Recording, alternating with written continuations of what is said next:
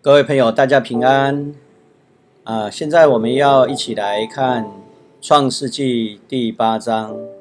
在上一次在第七章的时候，我们看到啊，上帝降下了啊大洪水。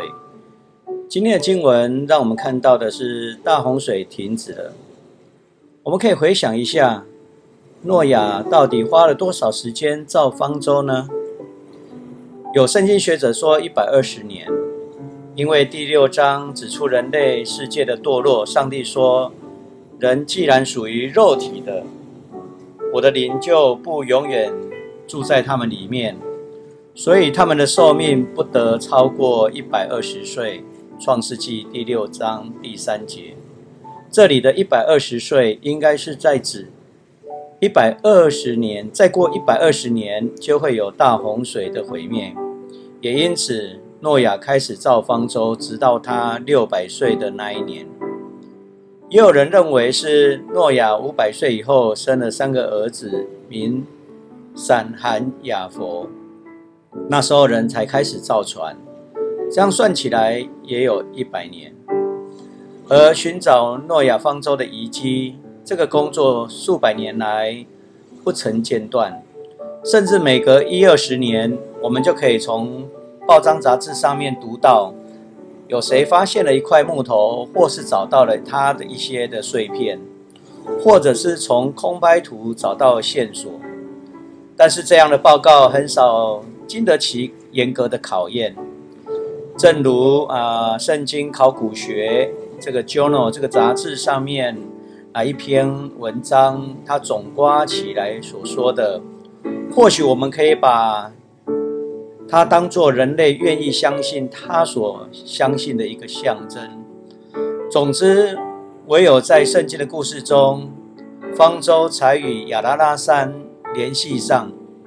在美索不达米亚、巴比伦主要的故事中，他所停的山叫做尼兹山，相信在远的南方。而在底格里斯河以外，或许我们可以说。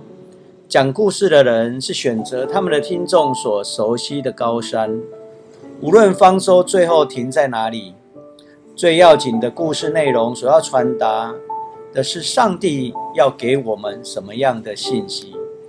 现在我们就一起来看创世纪第八章几章的这几节的经文。首先，我们来看第一节到第五节。现在中文译本这样说：上帝从未忘记诺亚和所有。跟他在船里的动物，他叫风吹大地，水就开始消退，地下深渊的源泉和天空的水闸都关闭起来，大雨也停止了。一百五十天内，水逐渐消退。七月十七日，船搁在亚拉拉山脉的一座山上，水继续消退。到了十月一号，山峰开始出现。在第一节里面，现在中文译本的翻译虽然与和合本的意思差不多，但是用字却很不一样。一个说从未忘记，和合本根据希伯来原文直译说纪念，而不是名词的纪念。动词的纪念是言字旁，在希伯来原文里面是指的。是动词的纪念，所以现在中文译本把它翻译成“从未忘记”。在第八章第一节，和本的圣经也这样说：上帝纪念挪亚和挪亚方舟里面的一切走兽、牲畜。这里的纪念 “zaka” 也是动词，台语翻译成“记得”，记得。记得这个字，所以换句话说，整个大洪水的故事里面，是上帝用行动在纪念这一艘船的一切。这个行动是从头到尾的看顾，因为它的动词的用法是现代进行式的。上帝不断的在看顾诺亚和方舟里面的一切。圣经很清楚的上帝因为他的行动，因为他的纪念，所以上帝开始使这个水退去，又让风吹干了地面。上帝纪念，不是纪念诺亚有什么样的好行为，而是纪念第六章十八节上帝与诺亚所立的约。希伯来文的“纪念”这个动词，还可以翻译成“关注、顾念”的意思。这个词也常常和施恩、拯救连在一起。所以这一节给我们非常重要的认识。人类之所以承受痛苦苦难，乃是因为上帝掩面不关注不看。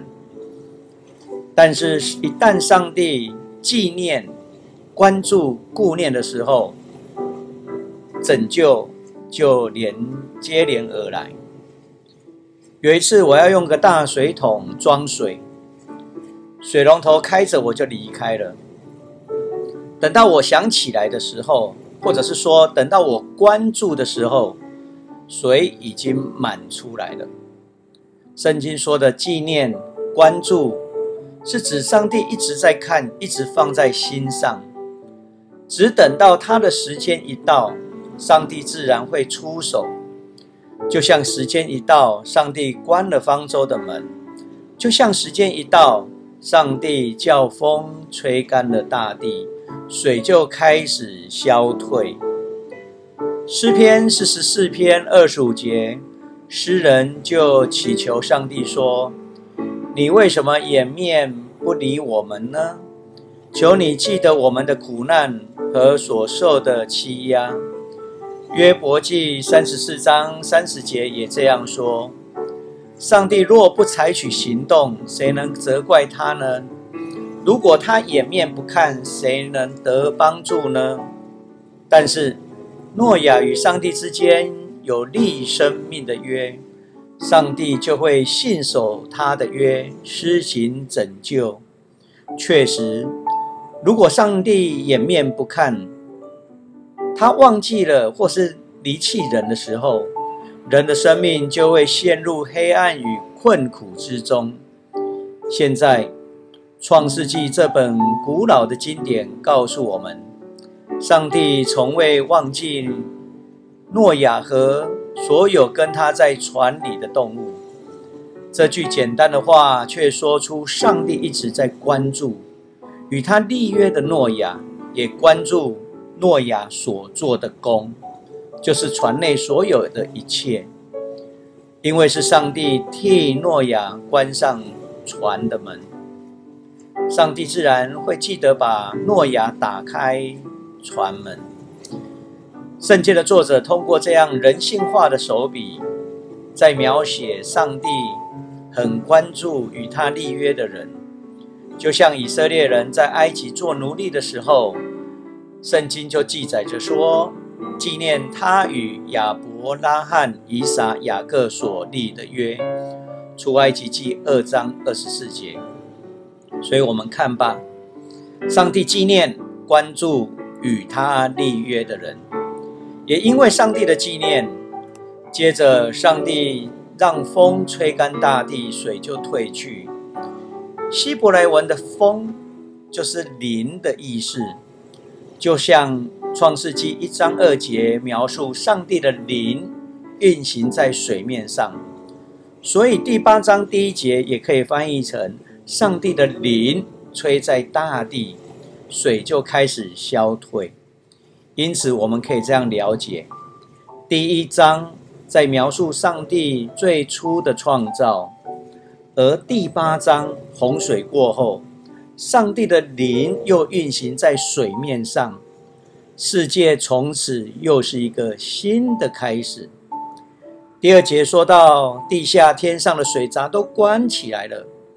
这一节比较第七章十一节所说的，地下深渊的源泉都裂开，天空所有的水闸也都打开，这是相对应的句子。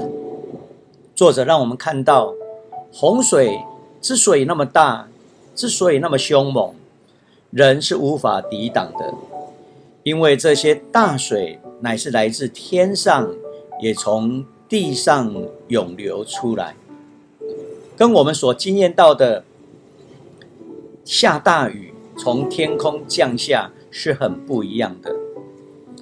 其实，在二零二零年六月以来，中国长江一带大雨不断，甚至在中国的中央气象台也连续发布了黄色警戒，多地已经连续二十七天列为暴雨预警的范围。中国的境内二十六个省区市遭到洪涝的灾害，受灾的人口达到一千。三百七十四万人，灾情非常的惨重。如果又加上今年二零二一年，在中国的郑州也发生了极严重的大洪水。如果像圣经所描述的，洪水是来自地下的深渊、泉源和天空所有的水闸。那我们可以想象，这种洪水是我们无法抵挡的。第七章十一节说，大水是从二月十七号开始，一直到七月十七日，算起来这样刚好一百五十天之久。在此出现七这个数字，代表一切的发生都有上帝美好的安排。我不是说苦难是上帝美好的安排，他是告诉我们的苦难当中仍然有上帝的安排与眷顾。第四节说，船搁置在亚拉拉山山脉的一座山上。如果是停靠在主峰，可以达到五千一百公尺，在这么高的山上，需要派怎么样的鸟出去呢？接着我们来读第六节到第十二节。先来中译本第六节这样说：四十天后，诺亚打开窗户，放置一只乌鸦。这只乌鸦飞来飞去，一直飞到水都消退了，没有回来。诺亚又放出一只鸽子，要看看水退了没有。但是因为水还淹没大地。鸽子找不到落脚的地方，就飞回来。诺亚伸手把它接回船上，又等了七天，他再放出鸽子。黄昏的时候，那只鸽子嘴里叼着新的橄榄叶子，飞回诺亚那里。这样，诺亚知道水退了。再等七天，他又放出鸽子，这次鸽子不再飞回来。诺亚不知道会被关多久。大雨停止，灾难过后，大家都渴望寻找盼望、自由与救赎。在此，我们看到上帝乐意让人类与他的创造物再次有合作的机会。鸟类成为诺亚重要的帮手，就好像我们会用缉私犬在海关。成为警察重要的助手，甚至救难犬是地震中救人重要的灵犬。过了七十天，诺亚选择了乌鸦，放它飞出去找盼望。诺亚的选择，他选择乌鸦是有智慧的吗？传统上，我们都会解释乌鸦会吃腐肉，是不洁净的鸟类，所以飞出去就没有飞回来。但是我在我认为这样的解释是不认识诺亚的智慧。诺亚是一位非常有智慧的人，因此他才特别选择乌鸦。今日鸟类学家认为乌鸦是最聪明的鸟类，它会利用人的车子压碎坚果，会用细枝叶引虫出洞。会用石头填入水瓶中，让水位上升来喝水。甚至乌鸦对他有恩的人，他也会认得长相，还会去捡拾鲜艳、闪闪发亮的东西去报恩。诺亚首先派出乌鸦出去是很有智慧的。诺亚懂得乌鸦的习性，从当时的天气光景而言，遍地都是云雾，水汽弥漫，能见度是非常不好的。乌鸦的颜色与环境的射光有很大的对比，它的体型不小，飞行的动线很容易观察。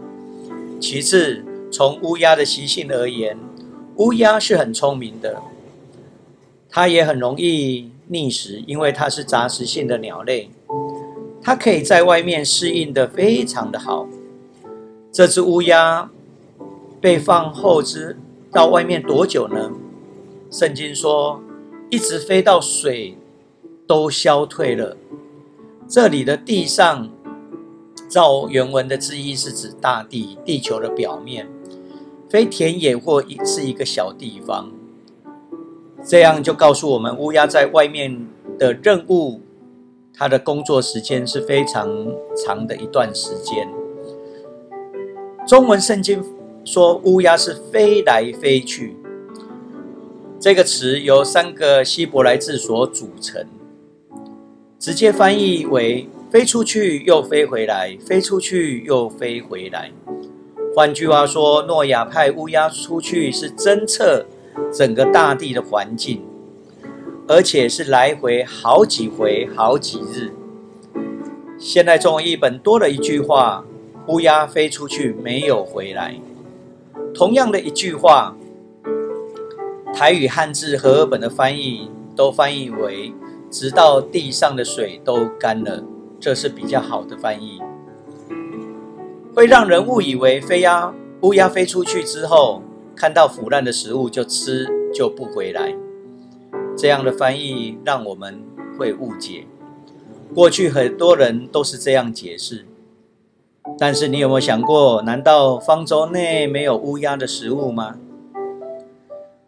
为什么乌鸦一定会回到方舟里面？道理是很简单的，乌鸦是群居性的鸟类，终身一公一母。懂得反哺，就是照顾他的鸟类的父母。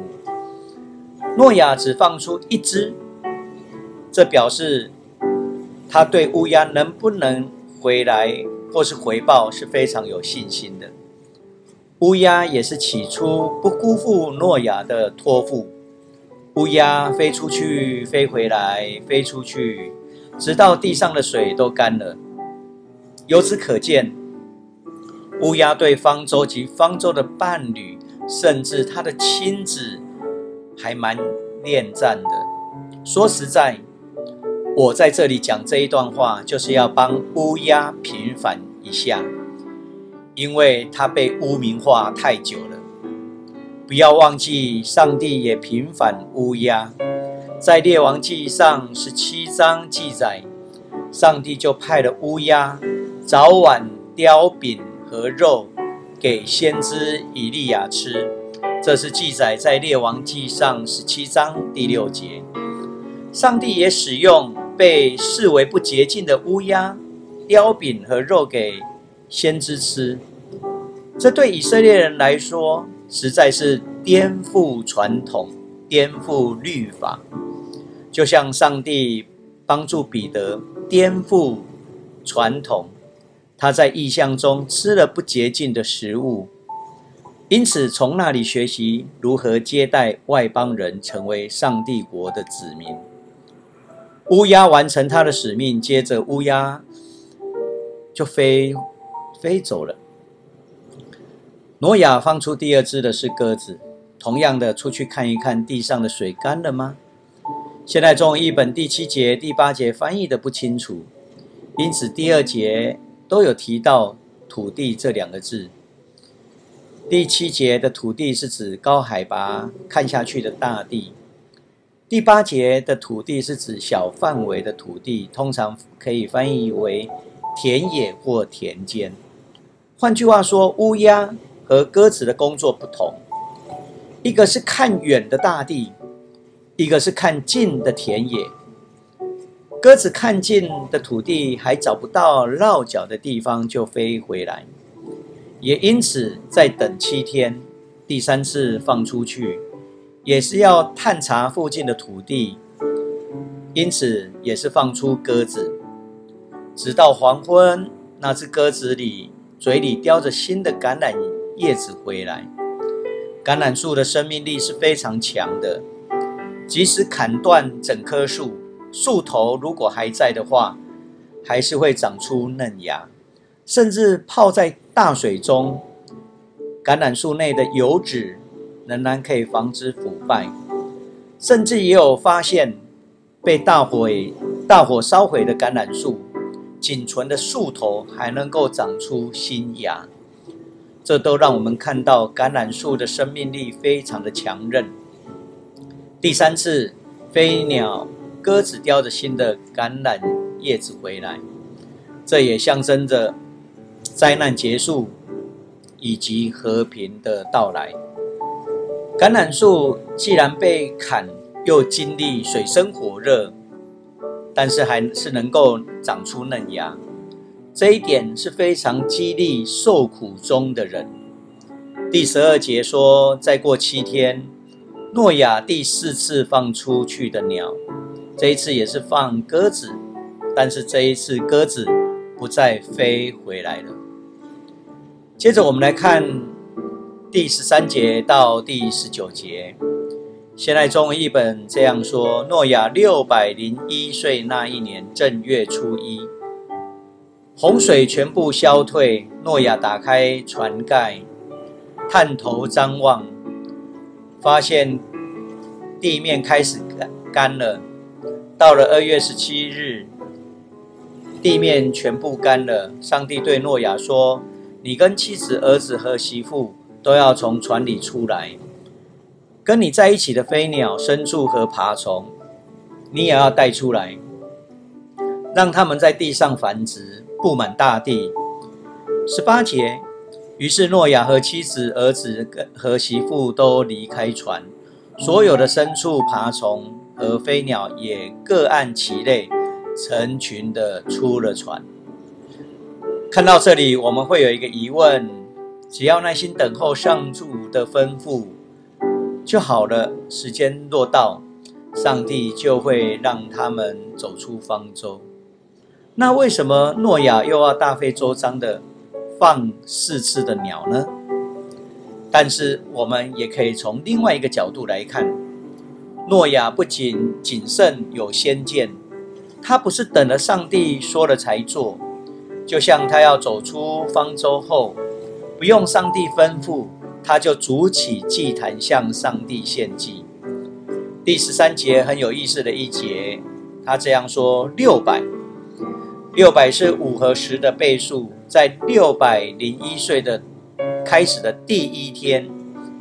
也就是一个崭新的开始，象征一个新生命、新世界，象征一个新世界的再造，也是一个起头。第十一节，新拧下来的橄榄叶，暗示这片叶子不是从洪水以前就有的，而是新发出的嫩芽。在这里的新开始，上帝命令诺亚一家人和所有的动物都出方舟，并且担负起生养众多的责任，也就是回应上帝对人类第一次的命令。在创世纪第一章二十八节，要生养众多，使你们的后代遍满世界，控制大地。我要你们管理鱼类、鸟类和所有的动物，而且这一切都要各按其类。这句话跟前面六章二十节以及七章十四节各按其类是同样的对应句。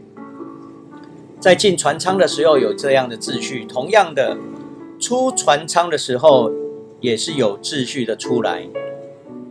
有秩序乃是上帝创造的特色。洪水之后。新生命的开始就是恢复原有的创造秩序。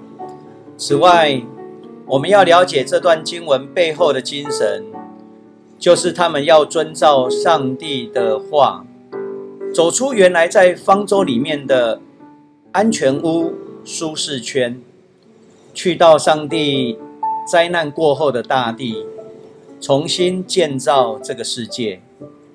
最后，我们来看第八章二十到二十二节。诺亚为上帝建造一座祭坛，他从礼仪上定为洁净的各种牲畜和飞鸟中各选一只，放在祭坛上做烧化祭。上主喜欢生祭发出的香味，心里想：我绝不再因人的行为诅咒大地。我知道人从小心思邪恶。我绝不再像这一次把地上所有的生物都毁灭了。只要大地存留一天，地上一定有播种、有收获、有寒暑、有冬夏和日夜。这段的经文让我们看到一个很重要的动作，就是诺亚在带领所有的家人和牲畜动物走出船舱时，第一件事情就是建造祭坛来敬拜上帝。敬拜就是在回应上帝拯救的恩典与慈悲。我们在往后的经文里面可以看到，亚伯拉罕、以撒、雅各也都是以建造祭坛来敬拜上帝，回应上帝的带领。他们每到一个新的地方，就是先建造祭坛来祭拜上帝。圣经的作者透过这样的方式在描述，诺亚确实是一个很有信心的人。在他的心目中，上帝永远是第一位。从这里，我们可以与大水之前的邪恶的人做比较。诺亚是以上帝为中心，但是所谓的神子，就是自我为中心。创世纪第六章第二节这样描述说：神子看见人类的女子美丽，就随自己所喜欢的娶他们为妻。一个是以人为中心的神子，一个是以神为中心的诺亚。现在诺亚就是透过献祭在表明以上帝为中心。他献上烧化祭或是燔祭，这种的献祭仪式就是用火把祭物完全烧尽，不准给人，不可吃。这代表着人对上帝完全的降服、完全的奉献。换句话说，诺亚知道，如果不是因为上帝的拯救，他和他的家人以及进入方舟一切的动物，都会跟着起大洪水一起被毁灭。如今他献上烧化祭，更要表达完完全全的奉献。这项献祭。算是他的信仰的告白。第二十二节说：“只要大地存留了一天，地上一定有播种、有收获、有寒暑、冬夏和日夜。”在这里，上帝强调：只要大地存留一天，这就是最后大审判和新天新地来临之前。在这来临之前。寒暑、冬夏和日夜，宇宙的秩序不会停止，仍然有季节，人能可以耕种生存。因为上帝暂时不会再次施行他的毁灭，像他在诺亚时用洪水消灭世界和万物一样。这一章的经文里面，我们来想想几个要紧的问题。第一个，走出方舟。是新的世界的开始。新的世界是要以神、以上帝为中心。创世纪的作者给我们一个很重要的信息：在大洪水的大灾难时代里面，上帝从未忘记诺亚和他在船里的动物。换句话说，上帝并没有因为大水淹没了地上所有的一切，也把诺亚和跟随他一切的。都给忘记，这就是上帝对诺亚特别的恩典。但是有一个前提，诺亚是当代唯一的好人，他跟上帝有密切的交往。那么，什么时候上帝会离弃人呢？罪，罪乃是使我们背叛上帝主的主因，也是使上帝掩面不再关注、不再纪念我们的主因，使我们可以得到力量脱离罪恶。最好的方法，就是以上帝为中心。当我们信靠耶稣基督，所表达的就是以上帝为中心。让我们心中常有上帝的话。让我们时常跟随着耶稣基督的脚踪，这一点是非常重要的。当诺亚走出方舟之后，他筑起祭坛，不是上帝吩咐他要这样做的，而是他心中以上帝为中心，因此他献上了烧化祭。从上帝的角度看，上帝纪念诺亚和船上的一切；从诺亚的角度来看，他向上帝献上烧化祭，这就代表着诺亚与上帝有密切的关系，彼此是顾念的，彼此是关注的，彼此是连结的。诺亚献祭的时候，哪里有干燥的柴火呢？外面找不到柴火，因为都还是湿的，因此他必须拆除方舟的木头来献祭。方舟的功能是用来承载逃难的人与动物，方舟的木头更是用来搭建祭坛所用的材料。这样很清楚，方舟是用来实践上帝的爱、敬拜上帝，同时也用来使人能够实践爱人、爱受造物的场域。如果今天教会是代表着。上帝在我们时代处境中的方舟，当我们进入方舟是为了蒙救赎，但我们也要走出方舟，要以上帝为中心。新的世界的开始必须以上帝为中心，这个方舟也要成为实践上帝爱人如己命令的场域，甚至教会也要成为。爱受造物的场域，我们看到诺亚走出方舟的第一件事情就是献祭，乃是一种敬拜，是在回应上帝的慈悲与怜悯的恩典，谦卑的敬拜，感恩的敬拜，就是使我们在信仰上与上帝紧密结合的一种重要方式。因此，也期盼大家用这样的态度。来建立起我们与上帝的关系。骄傲的人不需要敬拜，即使参加了敬拜也不会有意义。不懂得感恩的人，当然也不懂得敬拜。即使有敬拜，这样的敬拜也很虚伪。我们需要敬拜，是因为我们知道我们是一个有限的人，我们是一个有罪的人，因此我们需要上帝的救恩。我们都是透过敬拜来回应上帝。拯救的恩典与慈爱，但愿我们的敬拜成为我们与上帝结合的一股强大的力量。创世纪第八章，我想还有第二个要紧的教导，可以跟我们一起来分享。新生命的开始，就是从有秩序重新来建造起来。二十二节这样说：只要大地存留一天。地上一定有播种，有收获，有寒暑，有冬夏和日夜。上帝很清楚表明，新的世界、新的生命的开始，是恢复秩序、创造的秩序来展开的。大地与人紧密连结，有收获，也有迫害。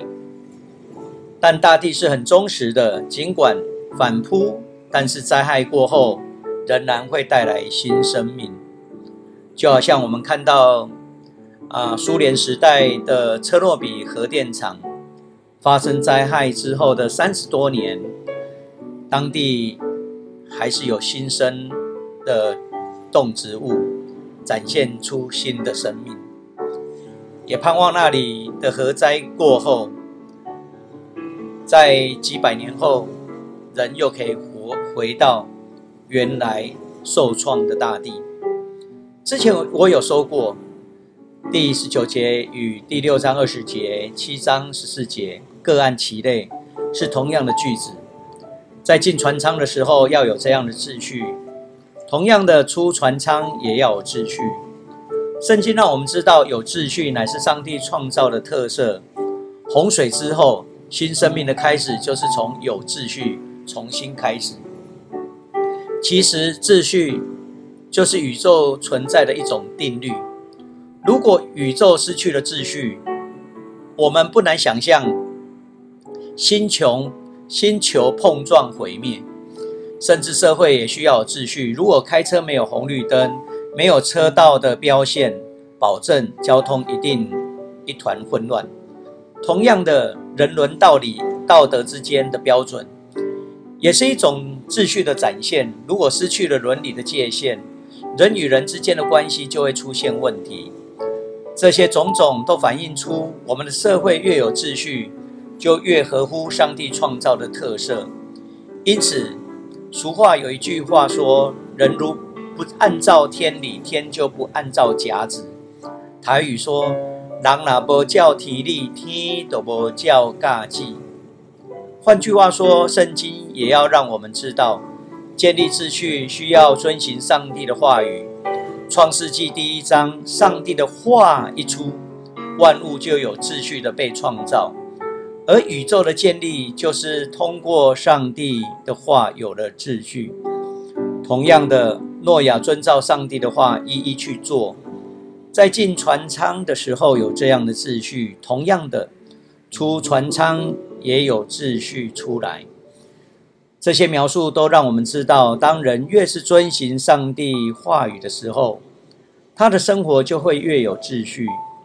也因此，使徒保罗在哥林多前书十五章一节就这样教导我们：凡事都要依照着秩序、规规矩矩的去做，因为有秩序就是一种见证。